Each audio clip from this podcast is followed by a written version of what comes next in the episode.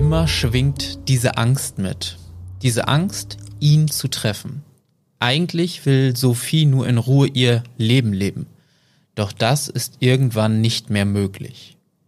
Tatort diesmal Oldenburg. Ein Hinweis. In der heutigen Folge Tatort Nordwesten geht es um das Thema Stalking. Das kann für einige Menschen belastend sein. Wenn es auf dich zutrifft, dann rate ich dir, diese Folge nicht oder zumindest nicht allein zu hören. Sophie ist erst einmal überglücklich. Sie bekommt nach der Schule eine Ausbildung bei einer Kfz-Werkstatt. Die Arbeit macht ihr richtig Spaß. Doch da gibt es diesen einen Kollegen. Ein Kollege, der zu ihrem Stalker wird. Er macht heimlich Fotos und Videos von ihr und patrouilliert regelrecht vor ihrer Wohnung und verfolgt sie irgendwann überall hin.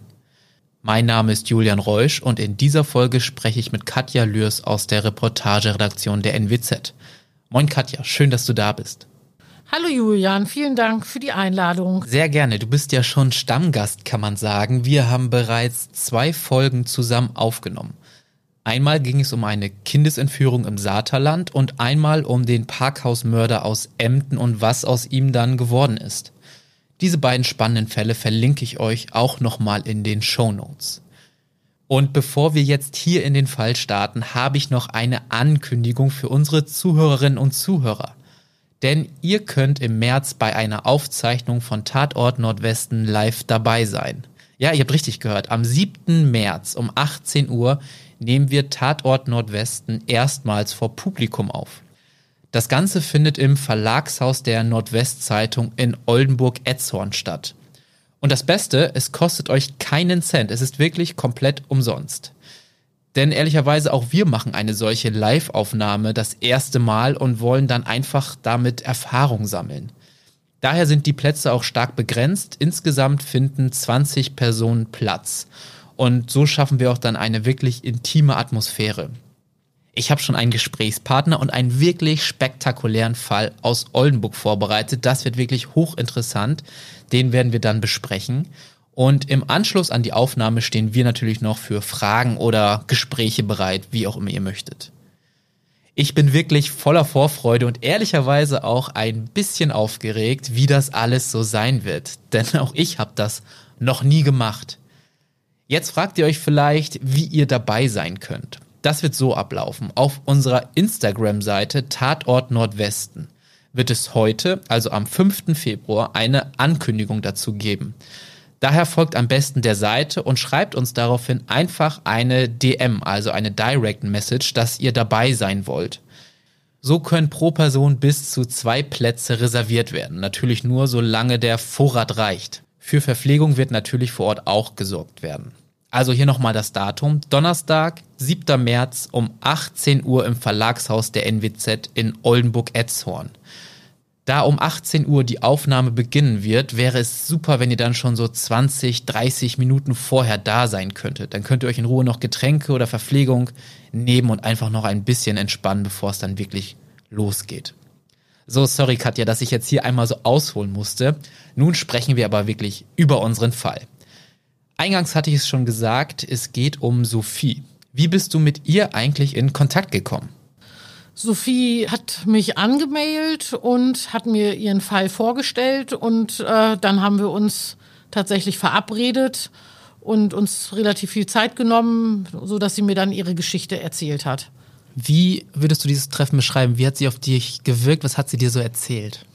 Also sie war schon unfassbar tough, als sie erzählt hat und man hat auch oder ich habe schon sehr deutlich auch gemerkt, beim Sprechen, dass sie so eine Art Mauer aufgebaut hat, damit sie überhaupt drüber sprechen kann. Weil sonst wäre ihr das so nahe gegangen, dann wäre das ganze Kartenhäuschen, glaube ich, zusammengebrochen. Und ähm, sie brauchte so eine Art Schutzwall, um über diese wirklich schreckliche Geschichte äh, und psychische Belastung sprechen zu können. Und so habe ich sie halt da kennengelernt. Man muss ja auch sagen, Sophie war sehr, sehr jung oder ist sehr, sehr jung. Wie alt ist sie denn? Genau, ist sehr, sehr jung, äh, Jahrgang 98. Also ja, jetzt dann, also aktuell 24. Mitte 20, Mitte genau. 20, also noch nicht mal Mitte 20 ja. ähm, und hat ja, dafür schon unfassbar viel durchgemacht. Sie hat dir dann von ihrem Stalker erzählt. Ich hatte es eingangs gesagt, es war ein Kollege bei ihrer Ausbildungsstelle. Er heißt Christian. Was können wir denn über Christian sagen? Christian ist Jahrgang 70, äh, ledig und keine Kinder. Er ist in Leer geboren und in Raudafin aufgewachsen. Also er hat einen Hauptschulabschluss und auch eine Ausbildung zum Kfz-Mechaniker, allerdings in einer ja, sozialen Einrichtung für gefährdete Jugendliche. Ja, und war dann nach der Berufsausbildung zwei Jahre arbeitslos, hat dann aber einen Job bei einer Kfz-Recycling-Firma von 98 bis 2003 gehabt. Dann war er allerdings wieder arbeitslos und in dieser ganzen Zeit ist er dann tatsächlich auch mehrfach polizeilich auffällig gewesen. Auf jeden Fall. Seine Strafakte ist relativ dick. Ich habe mir das mal angeschaut. Er wurde erstmals verurteilt 1997, da war er 27 Jahre alt, wegen Nötigung. Und dann, ehrlicherweise, alle paar Jahre wieder gab es neue Einträge wegen Fahren ohne Fahrerlaubnis, gefährliche Körperverletzung, Widerstand gegen Vollstreckungsbeamte und dann nochmals Nötigung. Immer gab es irgendwie Geldstrafen oder Bewährungsstrafen. Bei dieser Vorstrafe war immer wieder von Nötigung die Rede. Ich habe ja, oder du hast schon gesagt, es war auch in den 90ern, Anfang 2000er. Heute sprechen wir über Stalking. Früher hieß es vielleicht eher mal Nötigung, denn in der Recherche dieses Falls kommt dann irgendwann ja auch ein erster Stalking-Fall, ehrlicherweise, ans Tageslicht. Erzähl mal von dem. Ja, dieses erste Stalking-Opfer, das war 2005 und da ist er dann auch tatsächlich am Ende verurteilt worden und er musste in die Psychiatrie. Er hatte in dem Betrieb auch eine Frau kennengelernt und äh, fühlte sich wohl zu ihr hingezogen. Sie hat sich eben allerdings nicht zu ihm hingezogen gefühlt, hatte kein Interesse an ihm und äh, hat ihn auch deutlich abgelehnt. Aber das hat ihn eben nicht davon abgehalten, ihr ja nachzustellen, sie zu verfolgen und ihr auch immer wieder aufzulauern. Er hat dann schlussendlich tatsächlich ihr Auto manipuliert und die Räder, also die, die Radschrauben gelöst. Das hat sie glücklicherweise rechtzeitig gemerkt. Wir sollten an dieser Stelle einmal den Begriff Stalking definieren. Laut Polizei ist damit das beharrliche Verfolgen, penetrantes Belästigen und Nachstellen einer Person gegen deren Willen gemeint. Dabei werde ihre Lebensgestaltung schwerwiegend beeinträchtigt. Selbst die Polizei spricht davon, dass bei Stalking das Opfer durch den Täter regelrecht terrorisiert wird. Prinzipiell hat Stalking aber viele Erscheinungsformen. Es geht von unerwünschten Telefonanrufen und Briefen über Verfolgung, Beobachtung und Überwachung bis hin zu Drohungen, Sachbeschädigungen und psychische und physische Gewalthandlungen. Stalker kommen laut Polizei übrigens aus allen sozialen Schichten und Altersgruppen. Und diese Frau hat sich dann ja auch einer Freundin sogar anvertraut gehabt, ne?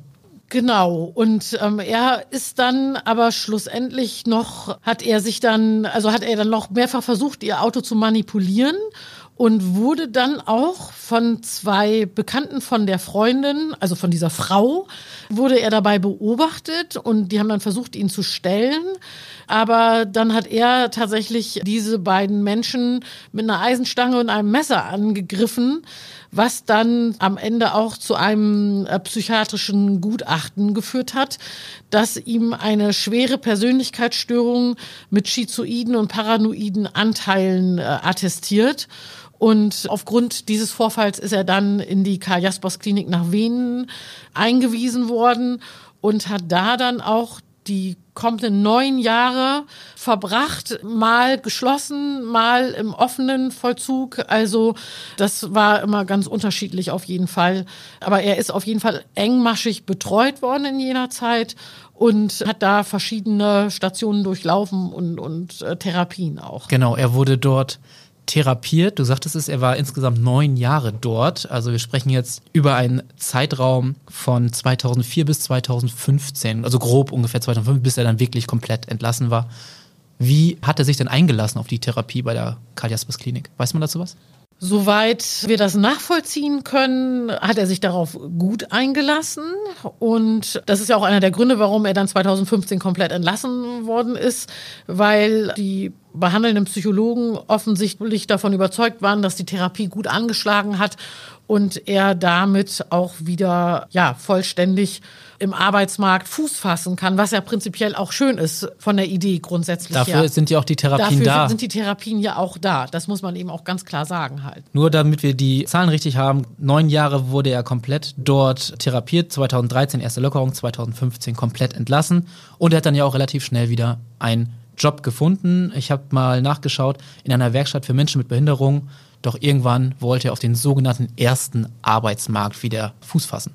Genau. Und das war dann 2019 und zwar eben in jedem Betrieb, in dem er dann das erste Mal auf Sophie getroffen ist. Eben einen Kfz-Betrieb in Oldenburg und er war dort allerdings als Hilfsarbeiter angestellt, obwohl er halt diese Kfz-Mechaniker-Ausbildung ja eigentlich hinter sich hat. Aber dort hat er als Hilfsarbeiter gearbeitet, war halt eben für Radwechsel und so weiter zuständig. Und dort hat er dann auch Sophie getroffen, die dort ihre Ausbildung angefangen hat im September 2019 zur Kfz-Mechanikerin. Damals war sie 19 Jahre alt, wenn ich mich recht entsinne, also wirklich frisch von der Schule, wenn man so will. Für die Geschichte müssen wir kurz nochmal erzählen, wie groß ist denn diese Werkstatt? Ist eine sehr große Werkstatt, eher ein kleiner Familienbetrieb. Wie kann man sich das so vorstellen? Wie viele Angestellte? Ich weiß es jetzt nicht. Also das war ein kleiner Betrieb, sehr überschaubar, wo jeder mit jedem schlussendlich zu tun hatte und man sich nicht wirklich aus dem Weg gehen konnte. Also eher ein Familienbetrieb als ein riesengroßes Unternehmen. So muss man sich das vorstellen. Und Sophie und Christian haben auch nicht direkt miteinander gearbeitet, aber da es eher kleiner war, ist man sich regelmäßig begegnet. Genau, so ist es korrekt. Ja. Beide hatten auch den gleichen Vorgesetzten, weil du sagtest, es ist eher klein. Wie war es denn dann, als die beiden zusammengearbeitet haben oder zumindest auf der gleichen Arbeitsstelle waren? Ging das dann schon schnell los mit den Stalking-Vorfällen oder mit, der, mit dem Interesse, wie man es auch mal beschreiben möchte? Ja, also am Anfang kann man es, glaube ich, erstmal nur als Interesse bezeichnen und Sophie hat das auch genau darunter erstmal, glaube ich, so abgespeichert. Er hat dann halt sie immer wieder ausgefragt, wollte halt sie näher kennenlernen, hat einfach eben grundsätzlich erstmal Interesse bekundet, was ja auch nicht weiter verwerflich ist, wenn man jemanden näher kennenlernen möchte. Aber er hat dann halt eben auch sich nicht an Grenzen gehalten, weil sie ihm sehr deutlich, und ich habe sie ja nun auch kennengelernt und ich weiß, dass sie sehr deutlich auch Grenzen setzen kann. Sie hat ihm ganz deutlich zu verstehen gegeben, dass sie von ihm nichts will und er sie auch in Ruhe lassen soll. Sie hat dabei am Anfang nette Worte, also es mit netten Worten versucht, ist auch immer deutlicher geworden, aber er hat sich da nicht von abbringen lassen und hat immer wieder auch über die Mitarbeiter versucht, eben Kontakt zu ihr zu finden.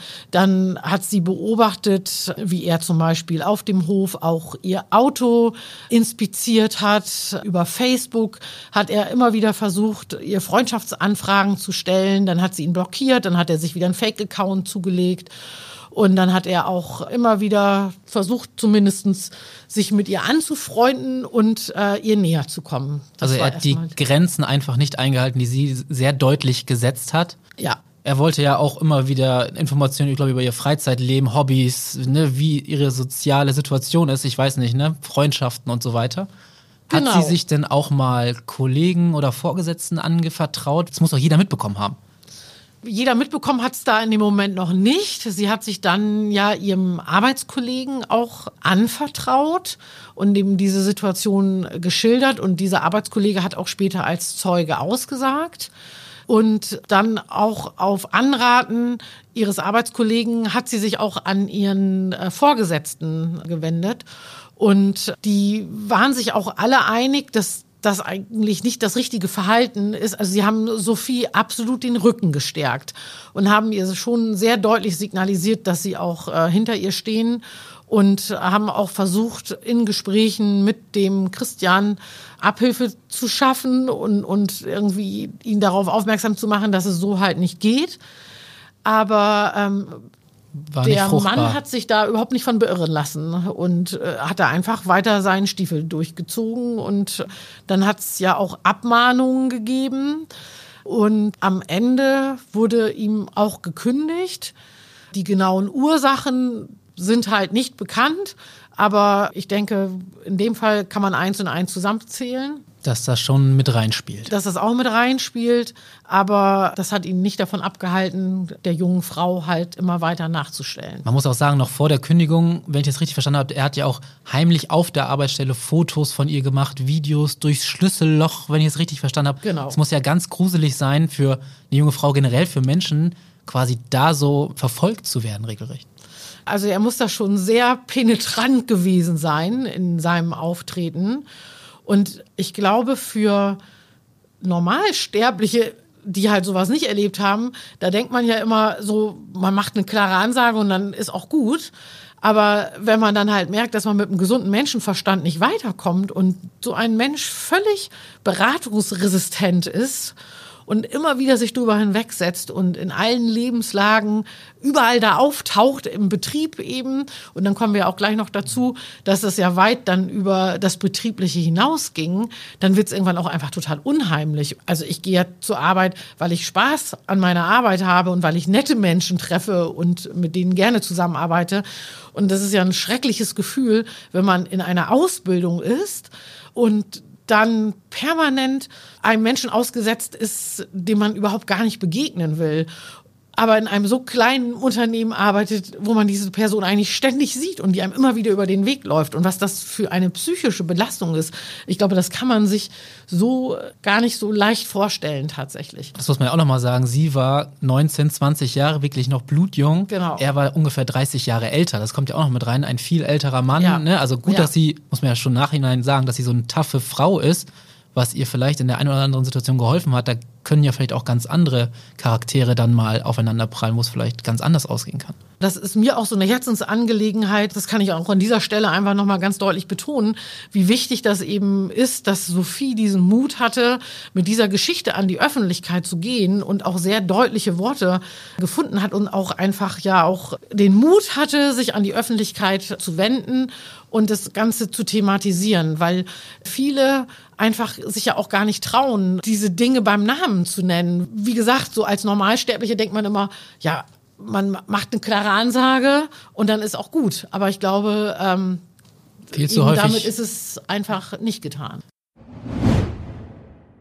Jetzt müssen wir mal an dieser Stelle über die Zahlen sprechen. Fast 12 Prozent aller Deutschen werden im Laufe ihres Lebens gestalkt. Betroffen sind vor allem Frauen. Bei über 80 Prozent besteht eine Täter-Opfer-Beziehung wie beispielsweise Ex-Partner, Kollegen, Freunde, Nachbarn, Patienten oder Mandanten. 28 Monate dauert die durchschnittliche Stalking-Dauer. Also über zwei Jahre. Du hast Anfang gesagt, es war anfänglich ein Interesse von ihm. Was war das denn für ein Interesse? War es ein sexuelles Interesse oder wie müsste man das beschreiben? Laut Anklage später war es halt kein sexuelles Interesse, sondern einfach nur Neugierde. Später heißt es ja auch Neid. Ich kann mir das ehrlich gesagt nicht wirklich erklären. Also gut, er hat sie jetzt nicht sexuell genötigt, aber trotz allem hat er ja Grenzen überschritten. Egal, ob jetzt sexuelle Nötigung, ständig hat er ihr aufgelauert und nachgestellt und sie hat sich bedrängt gefühlt. Das ist das, was für mich halt zählt. Ob das jetzt Neid war, ich wüsste gar nicht, warum Neid. Ich glaube, es hieß im Urteil sowas wie Neid aufgrund, dass sie höher gestellt war im Betrieb, weil er, ne, der Hilfsarbeiter, sie, naja, sie war Auszubildende. So war es zumindest im Urteil. So war es im Urteil. Lassen wir es mal so ich, stehen. ich kann das nicht wirklich nachvollziehen. Für mich ist da halt einfach massiv was schief gelaufen aus der Sicht halt, weil er ihr einfach nachgestellt hat und einfach ein Interesse hatte, was einfach nicht angebracht war. Genau. Das war einfach grenzüberschreitend, dieses Interesse. Ohne Frage. Und du hattest es gerade schon mal angedeutet, irgendwann war es nicht nur im Betrieb zu solchen Szenen gekommen, sondern es war dann irgendwann auch ihr Privatleben davon betroffen. Erzähl davon mal. Ja, Sophie hat in einer WG gewohnt in Oldenburg und hat sich da auch äh, sehr wohl gefühlt.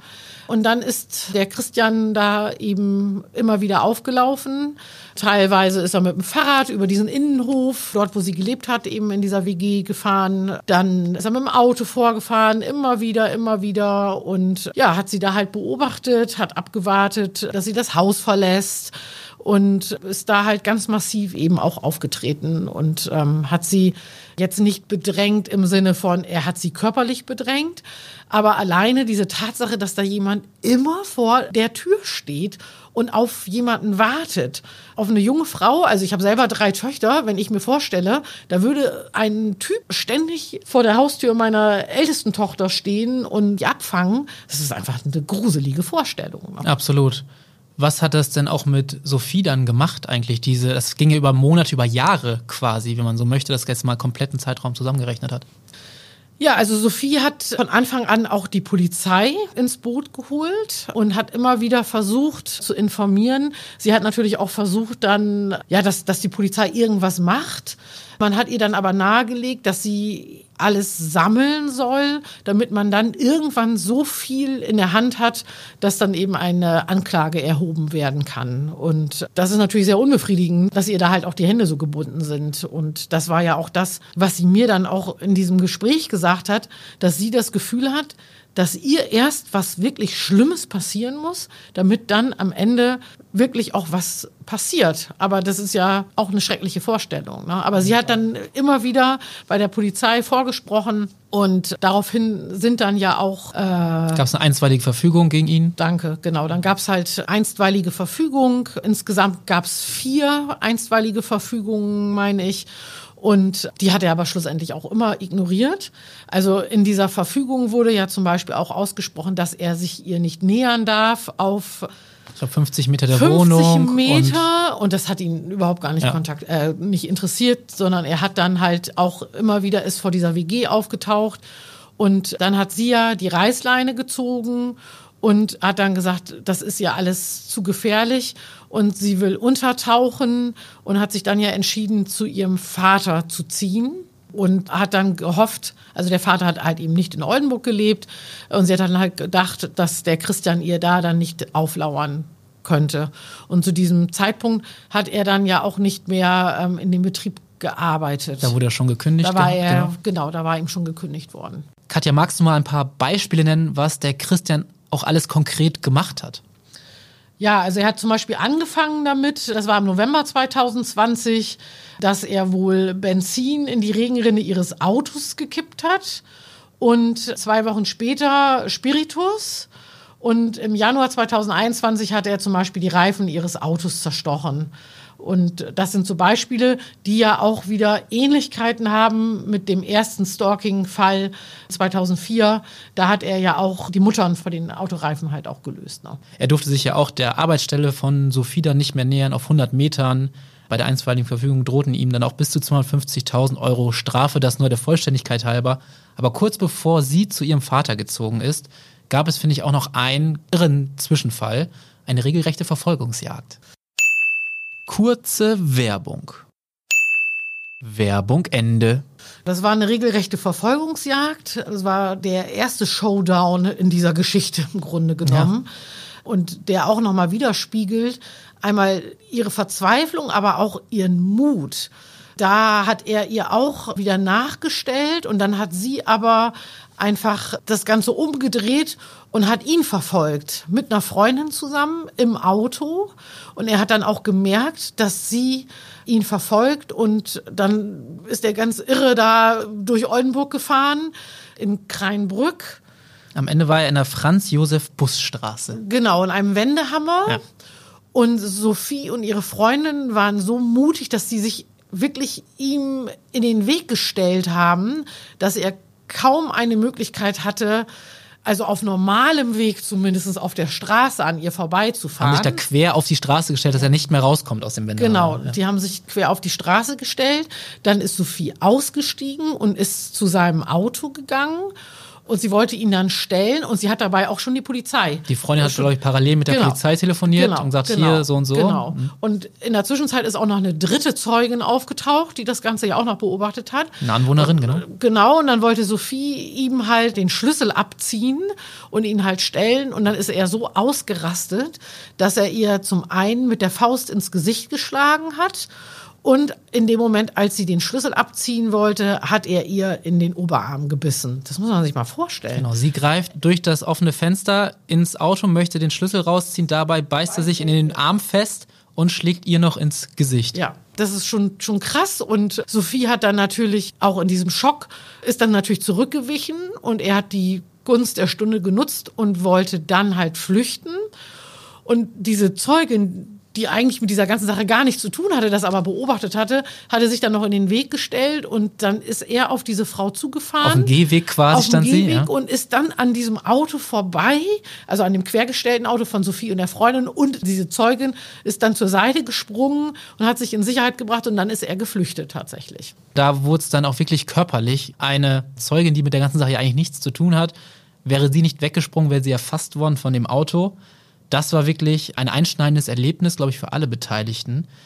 Ich glaube, daraufhin wurde ja auch Strafanzeige gestellt und eine erneute einstweilige Verfügung erstmal beantragt oder wurde dann äh, umgesetzt. Was hat denn dieses ganze Stalking, diese ganzen Situationen, also sie fühlt, ich glaube, sie hat sich sogar in ihrer WG in ihrem Zimmer eingeschlossen, weil sie Angst hatte vor ihm. Wie war sie denn da psychisch, mental, also drauf? Wie würdest du sie beschreiben? Zu dem Zeitpunkt war sie ja auch immer noch sehr stark und trotz allem so der stete Tropfen hüllt den, den Stein, sagt man ja im negativen Sinne dann halt. Das hat ihr so zugesetzt, weil es ja halt ja einfach permanent ein Thema war. Es gab ja dann einfach überhaupt gar keine Phase mehr in ihrem Leben, wo sie gedacht hat, jetzt hat sie Ruhe, weil sie immer damit rechnen musste, dass dieser Mann einfach auftaucht aus dem Nichts. Und dann hat sie ja für sich eben entschieden, dass sie in dieser WG nicht mehr leben kann. Sie hatte ja dann auch immer die Rollläden hochgemacht oder die Gardinen zugezogen und ähm, hat immer versucht, möglichst nicht sichtbar zu sein.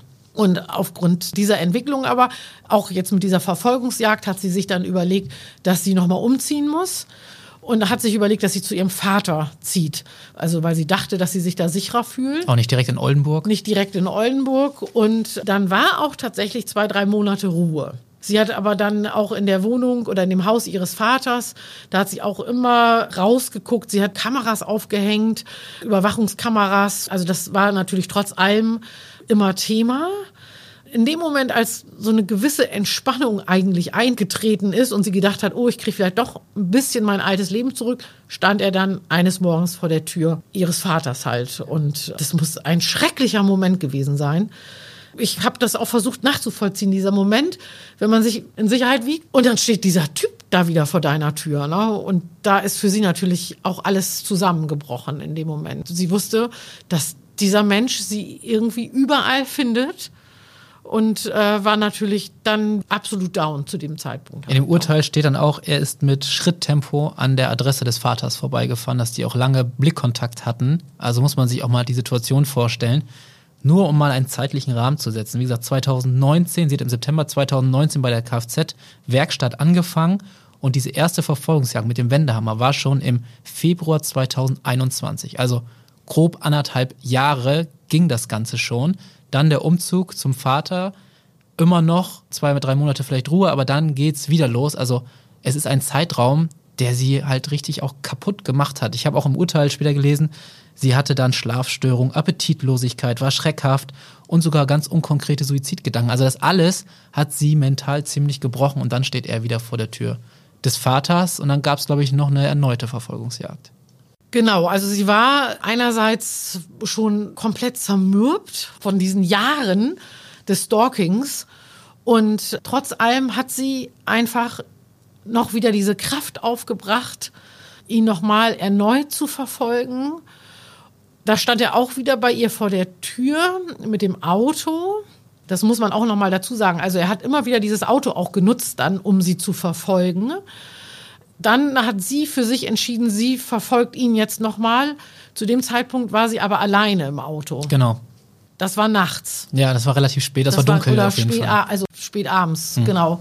Sie hat aber auch sofort wieder die Polizei kontaktiert und hat eben gleich kundgetan, wie die Situation ist, dass sie den jetzt verfolgt, dass er sich wieder ihr genähert hat, auch einfach ja ähm, damit wieder sich über diese einstweilige Verfügung äh, weggesetzt hat. Genau. Ja, und dann hat sie sich mit ihm auf der Straße eine wilde Verfolgungsjagd geliefert.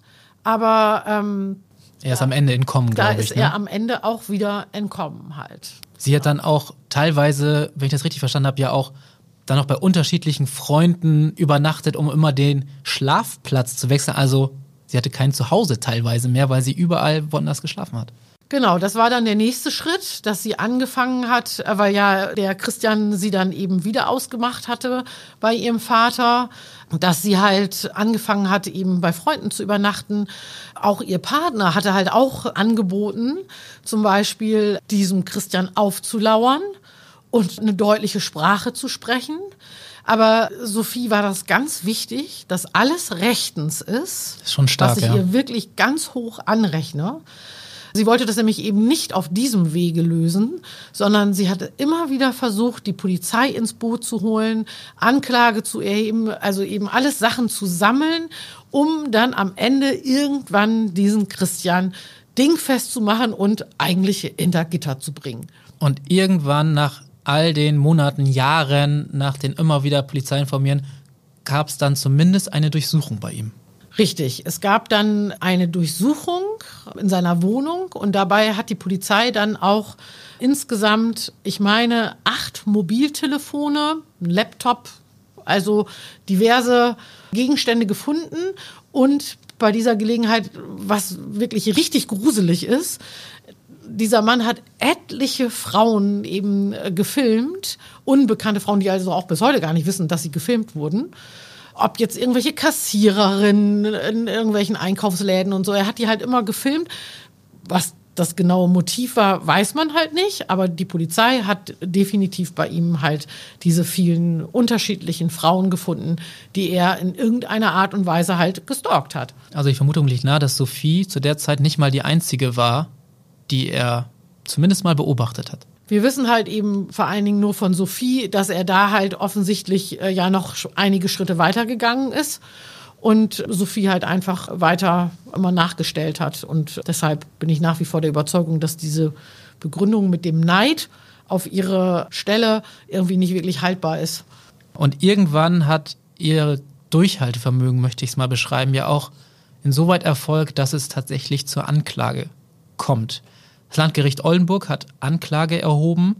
Und was ich mich da auch noch gefragt habe, ein Mann, der ja offenbar mehrere Frauen zumindest filmt, in zwei Fällen, also einen alten Fall, jetzt bei Sophie, nachgewiesen Grenzen weit überschritten hat, der muss doch auch psychisch auffällig sein oder wie man das auch immer beschreiben möchte. Gab es da nicht mal Gutachten oder wie wurde das dann mal dokumentiert? Bei dem Urteil wurde unter anderem halt eine Allgemeinmedizinerin zitiert, die tatsächlich ihm attestiert hat 2021 und zwar im Juli 2021 es liegt eine chronische psychische Erkrankung vor die ähm, seine kognitiven Fähigkeiten einschränkt, also seine kognitiven die des Täters. Dadurch ist er nicht äh, in der Lage, sich selbst angemessen zu verteidigen. Da wird ihm auf jeden Fall bestätigt eine ja chronisch-psychiatrische Erkrankung, die ja auch dann im Laufe der Verhandlungen ja auch dann thematisiert wird. Am Ende es aber eben auch heißt, dass man diese chronische psychische Erkrankung nicht wirklich bestätigen kann, weil er sich in diesem Verfahren gar nicht äußert. Er hat auch mit keinem Gutachter wirklich dann gesprochen, war sich eingelassen auf ein Gespräch. Genau, genau. Es wurde dann noch in dem Gutachten, was du gesagt hast, auch noch gesagt, der Gutachter glaubt daran, dass er um den Unrecht seiner Taten zwar wusste, aber wie gesagt, die Kammer glaubte an erhebliche Einschränkung seiner Steuerungsfähigkeit. Und sie hatten halt auch gesagt, sie hatten nicht genug Erkenntnisse, um, ihn, um seinen Zustand wirklich einzuschätzen. Nochmal kurzer Rückblick auf das erste, jetzt mal Stalking-Opfer, der ersten Fall, wo es ja auch die paranoide Anteile seiner geistlichen Zustand gab. Da wurde jetzt im neuen Urteil, glaube ich, nur sinngemäß gesagt, so, es ist wahrscheinlich, aber da er sich nicht eingelassen hat, können wir das nun mal nicht mit Sicherheit sagen. Das ist korrekt so. So, jetzt mit dem ganzen Gutachten, mit den ganzen Vorfällen, die wir jetzt besprochen haben, müssen wir jetzt, Katja, langsam mal über das Urteil sprechen. Was hat Christian denn für seine Taten, für sein Stalking bekommen? Er hat am Ende ein Jahr und neun Monate auf Bewährung bekommen. Das heißt, er ist auf freiem Fuß. Und wie kann das sein, fragt man sich doch jetzt. Als ich das Urteil gelesen habe, also ich konnte es auch nicht fassen. Das wird sicherlich alles rechtens sein, rein aus juristischer Sicht. Aber man fragt sich natürlich bei der kompletten Akte eines Mannes, natürlich ist er verurteilt worden und man wird ja nun mal nur einmal verurteilt für etwas, aber rückblickend, wenn man auf diese Akte guckt, wie oft dieser Mensch auffällig geworden ist, der jetzt auch noch mal das Leben einer jungen Frau, die wirklich mitten im Leben steht, noch mal wirklich schwerst bedrängt hat und auch zerstört hat ja ein Stück weit, dass der jetzt im Grunde genommen ungeschoren davonkommt finde ich schon wirklich haarsträubend. Und dass man ihm dann ja auch in dem Urteil auch noch bestätigt, dass man durchaus gute Chancen sieht, ihn wieder in die Gesellschaft zu integrieren und unterzubringen und ihm eine äh, gute Sozialprognose, ne? Gute Sozialprognose. Da frage ich mich natürlich, wie kann sowas angehen? Also, das kann ich einfach nicht nachvollziehen. Und ich glaube, da spreche ich auch sehr im Namen von Sophie, die natürlich auch. Ähm, das wäre meine nächste Frage gewesen. Wie hat Sophie das Urteil aufgenommen? Also Sophie ist natürlich oder war entsetzt über dieses Urteil. Zu dem Zeitpunkt, als ja das Verfahren eröffnet wurde, kannte sie diese ganze Akte ja von dem Christian überhaupt nicht. Also sie wusste gar nicht darüber. Seine Vorgeschichte kannte Über seine Vorgeschichte kannte sie überhaupt nicht. Und als sie das dann alles mitbekommen hat, und am Ende dann nur ein Jahr und neun Monate auf Bewährung rausgekommen ist, sie ist maßlos enttäuscht von diesem Urteil und kann einfach das überhaupt nicht nachvollziehen, dass, dass da ähm, sie so wenig gehört worden ist und fühlt sich da auch absolut im Stich gelassen. Also auch quasi enttäuscht von der Justiz, von den ganzen Wegen, sie hat ja wirklich, wie du sagtest, alles rechtens quasi aus ihrer Sicht, sie hat alles gemacht, wo andere wahrscheinlich schon ganz anders reagiert hätten hat sie noch den richtigen Weg, wenn man es vielleicht mal so platt sagen ja. möchte, eingegangen. Genau. Und dann sie fühlt sich das für ja, sie an wie eine Ohrfeige wahrscheinlich, ne? Genau, also sie hat sich ja absolut ans Gesetz gehalten, was ich ja auch schon mal sagte, eben auch, dass ihr Partner da nicht irgendwie handgreiflich geworden ist. Das wäre ja auch ein einfaches gewesen. Und da fühlt sie sich natürlich umso mehr enttäuscht oder ist umso enttäuschter und, und auch fühlt sich auch hintergangen, weil sie halt wirklich an unser Rechtssystem ja da geglaubt hat und dass ihr da auch geholfen wird in dem Sinne, dass man diesen Menschen in irgendeiner Form von ihr entfernt und sie ihr Leben weiterleben kann. Aber in der Konsequenz heißt es jetzt, dass sie sich ja aus unserem gesellschaftlichen Leben ein Stück weit entfernt hat, weil sie immer mit der Angst lebt, dass dieser Mann auf einmal wieder irgendwo auftaucht. Man muss es ja auch mal sagen, sie fühlte sich eigentlich sehr wohl in ihrer WG, die musste sie verlassen. Sie fühlte sich sehr wohl in Oldenburg als junge Frau, kann man das ja auch gut verstehen, das ist eine Stadt, die viel zu bieten hat. Auch die musste sie aufgeben, wohnt jetzt nicht mehr in Oldenburg. Also sie hat auch beim Einwohnermeldeamt erwirkt, dass tatsächlich auch man ihre Adresse nicht hinterfragen kann. Ja, sie hat alles jetzt versucht, um diesen Abstand so groß wie möglich zu halten. Aber trotz allem lebt sie halt mit einer fürchterlichen Angst, hat Schlafstörungen, wacht nachts schweißgebadet auf, weil sie wieder diese Verfolgungsjagden im Kopf hat.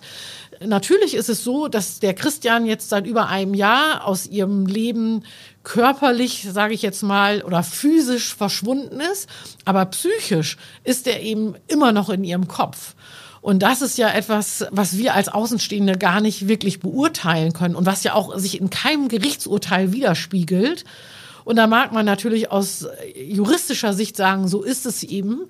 Aber sie als Opfer ist überhaupt nicht geschützt worden. Und der Täter hat dann viel größeren Schutz erfahren, auf jeden Fall. Das muss man auch vielleicht mal kurz erzählen, warum es zu diesem aus vieler Sicht milden Urteil kam.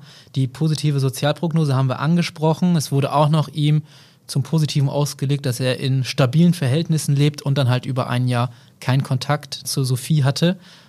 Es kommt übrigens noch ein dreimonatiges Fahrverbot dazu. Das wollen wir hier nicht unterschlagen. Er darf drei Monate kein Auto fahren nach dem Urteil. Das ist halt auch was, was äh, Sophie überhaupt nicht nachvollziehen kann, weil diese Verfolgungsjagden und äh, dieses Nachstellen war ja in großen Teilen auch nur möglich, weil er einen Führerschein besitzt. Sie sagte, das wäre eigentlich das Mindeste gewesen, dass man ihm diese Fahrerlaubnis entzieht, weil dadurch wird er ja auch ein Stück weniger mobil. mobil. Mhm. Und auch das wurde ja eben vom Gericht überhaupt nicht anerkannt. Ja, halt ein paar Monate, und das ist auch genau. was, was sie überhaupt nicht nachvollziehen kann. Ne? Bei ihr blieb auch dann so ein bisschen der Gedanke, ne, es hätte erst mit mir was Schlimmes passieren müssen, damit wirklich auch gegen ihn vorgegangen wird. körperlich gab es diese Auseinandersetzung bei der Verfolgungsjagd, aber ich glaube, die wirklich schlimmen Narben sind seelisch. Ja, also ich habe gerade jetzt gestern noch mal mit ihr gesprochen und da hatte sie mir eben auch noch mal gesagt, dass diese psychische Belastung und dieses immer im Kopf zu wissen, dass er ihr doch irgendwo wieder begegnen könnte, auch zufällig, dass sie das unfassbar eben auch belastet und ihr das Leben einfach auch wirklich schwer macht. Ne? Und natürlich ist ihr Leben von außen betrachtet jetzt wieder relativ überschaubar und, und läuft in geregelten Bahnen ab und, und auch ihre Arbeit. Und trotz allem lebt sie mit dieser permanenten Angst, dass dieser Mensch halt wieder irgendwo in, in ihr Leben tritt halt. Ne? Und sie ist auch der festen Überzeugung, dass es auch nicht dabei bleibt. Also selbst wenn sie jetzt nicht nochmal von ihm angegangen wird oder belästigt wird, so ist sie der festen Überzeugung nach dieser ganzen Geschichte, dass er halt auch weiterhin anderen Frauen nachspionieren wird und diese ganzen Videos auch, die man bei ihm ja gefunden hat, auf den Mobiltelefonen, auf den Handys und so weiter, dass sie halt eben ganz klar sagt, sie befürchtet, das war eben auch nicht das letzte Mal. Ne? Man muss ja auch sagen, der erste Stalking-Fall von ihm und jetzt der Fall von Sophie, ich finde, da gibt es echt verblüffende Parallelen, die kann man ja fast eins zu eins übereinander legen. Also vieles davon wiederholt sich auch in dem Muster. Genau, das war auch für mich sehr erschreckend, weil ich ja auch von diesem ersten Fall überhaupt nichts wusste und das ja auch erst alles aus dieser Anklageschrift dann äh, schlussendlich äh, herauslesen konnte und das genau wie du halt das auch beschreibst. Das ist ja wirklich wie so eine Schablone, die man eins zu eins äh, aufeinanderlegen kann eben. Ne?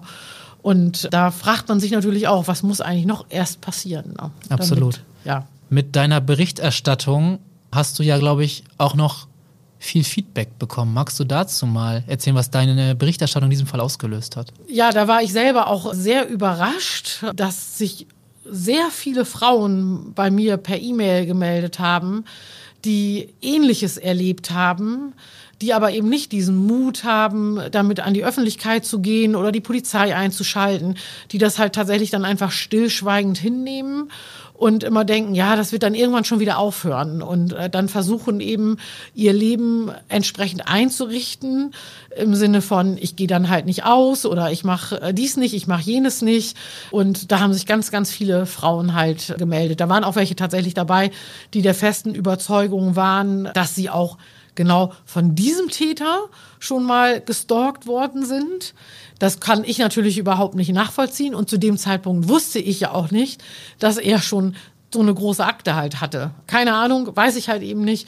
Aber ähm, es hat ganz viel Feedback gegeben von ganz vielen Frauen, die halt da auch eben Ähnliches erfahren haben. Es ist, ist erschreckend, erschreckend, ehrlicherweise. Genau, haben wir das gleiche Wort im Kopf. Es ist erschreckend, finde ich, wie eigentlich das ja so ein Schattenthema ist, was viel zu wenig, finde ich, in der Öffentlichkeit besprochen wird, weil die Opfer sind nie schuld. Ihr seid nie schuld. Also auch wenn das vielleicht jemand jetzt hört, der selber betroffen ist oder jemanden kennt, der betroffen ist, sucht euch Hilfe. Wir verlinken euch in den Show Notes Anlaufstation. Meldet euch bei der Polizei, seid laut, denn ihr seid nicht schuld und es gibt da nur den Täter, hinter dem man her muss. Es ist, wie wir leider gehört haben, ein steiniger Weg, aber am Ende muss es sehr sich lohnen. Genau so ist es. Katja, vielen Dank, dass du uns heute diese Geschichte erzählt hast. Und vielen Dank, bis zum nächsten Mal, sag ich mal. Ja, vielen Dank auch, dass ich hier sein durfte. Und danke auch an alle Zuhörerinnen und Zuhörer von Tatort Nordwesten, dem True Crime Podcast der Nordwestzeitung. Ein Hinweis nochmal am Ende zu den ganzen Fällen. Haben wir noch weitere Informationen zur Verfügung gestellt auf unserem Instagram-Kanal. Der ist relativ neu. Sucht einfach bei Instagram nach Tatort Nordwesten und dort findet ihr nochmal Bilder, Informationen und generell Wissenswertes zum Thema Crime. Ich freue mich schon, wenn wir uns in 14 Tagen wiederhören und wenn ihr mögt, hinterlasst gerne eine positive Bewertung auf der Podcast-Plattform eurer Wahl. Das würde uns riesig helfen, vielleicht noch ein paar mehr Menschen zu erreichen. Vielen Dank und bis dahin.